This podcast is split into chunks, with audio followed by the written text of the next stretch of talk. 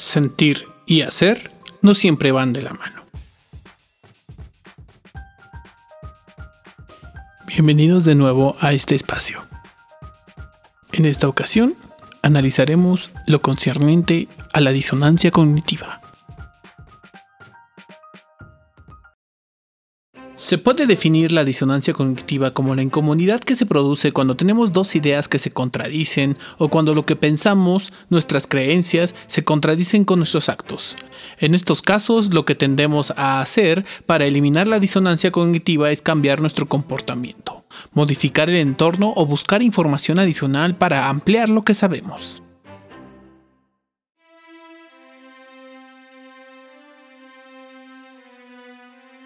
La teoría de la disonancia cognitiva fue elaborada por el psicólogo Leon Fistinger, que estudió cómo las personas necesitan asegurar continuamente sus creencias y que su comportamiento sea coherente con esas creencias.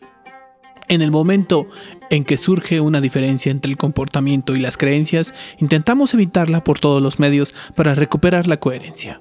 Festinger plasmó su teoría en un libro del año de 1957 titulado La teoría de la disonancia cognitiva, que tuvo una gran influencia sobre la psicología social. La manera en que se produce la reducción de la disonancia puede tomar distintos caminos o formas. Una muy notable es un cambio de actitud o de ideas ante la realidad.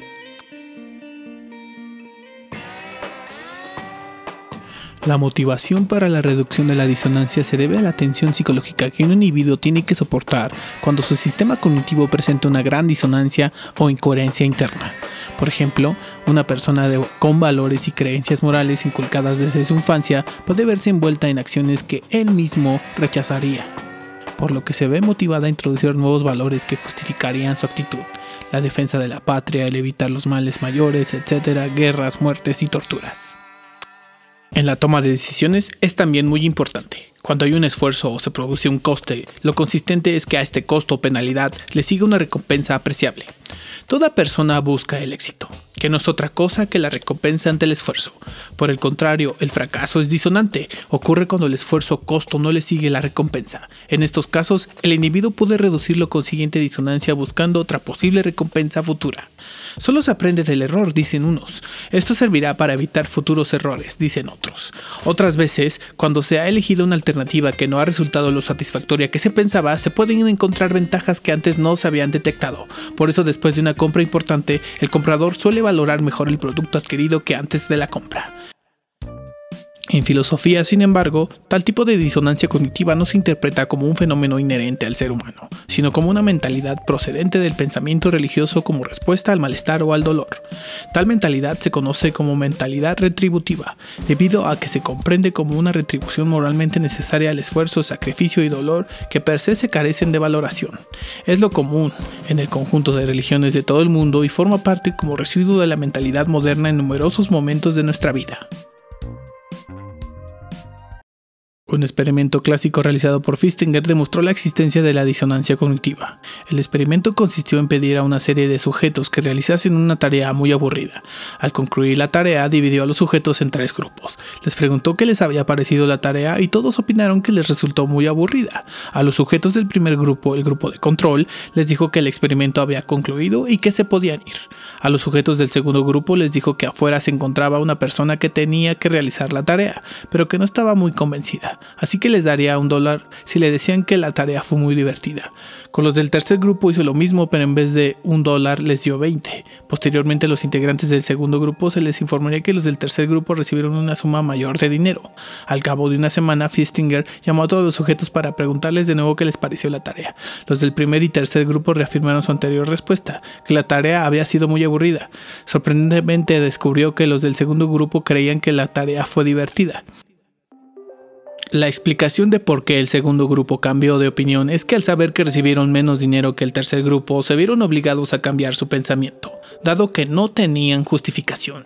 En el ámbito del mercado se refiere al cambio de parecer al saberse estafado o engañado después de una compra. De cualquier forma, esto me sirve para, pensándolo bien, es lo que necesito para. Algunos dicen. A algunos les gusta citar a Upton Sinclair es difícil lograr que un hombre entienda algo cuando su salario depende de que no lo comprenda. Suena como una versión de disonancia cognitiva, ¿no?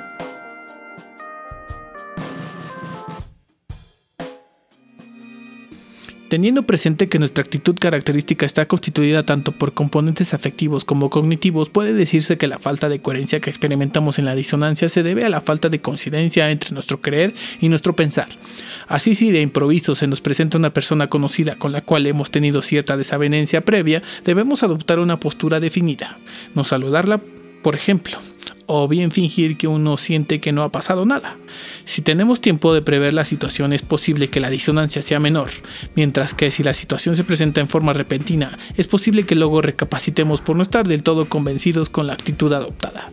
De ahí que pueda considerarse que toda disonancia se produce cuando existe un conflicto interno entre nuestros componentes afectivos y cognitivos. Este conflicto nos lleva a cambiar nuestra actitud. Desde este punto de vista podríamos hablar de la disonancia cognitiva afectiva que tiene otras implicaciones como la de ser posiblemente el sustento psicológico de la conciencia moral. Imaginemos una situación en que nos favorecemos en forma egoísta perjudicando simultáneamente a alguien. El conocimiento de los efectos de nuestra acción nos hará sentir culpables.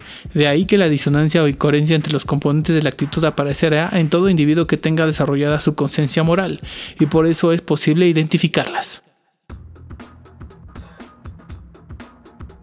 Lo habitual es que existan diferencias entre lo que pensamos y lo que hacemos, y esta forma de pensar nos ayudará a ver alternativas y a valorar diferentes opciones.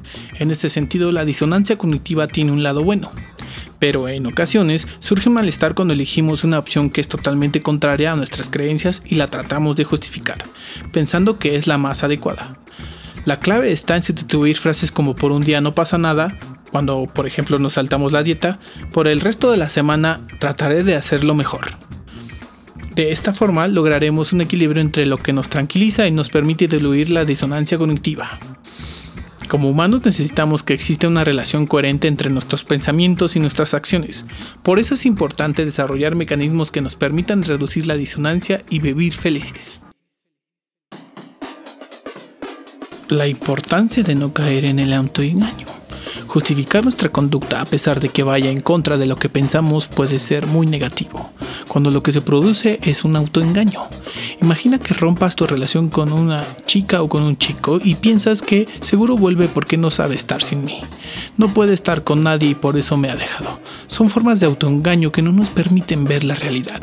Es importante ser realistas, ver qué ha podido fallar para analizarlo y aprender la lección que nos da la vida.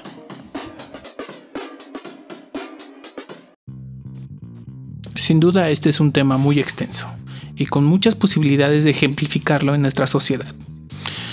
Prueba de ello es la tendencia de una parte considerable de la sociedad a aceptar las mentiras como verdades. En la próxima entrega trataremos de explicar qué significa la posverdad.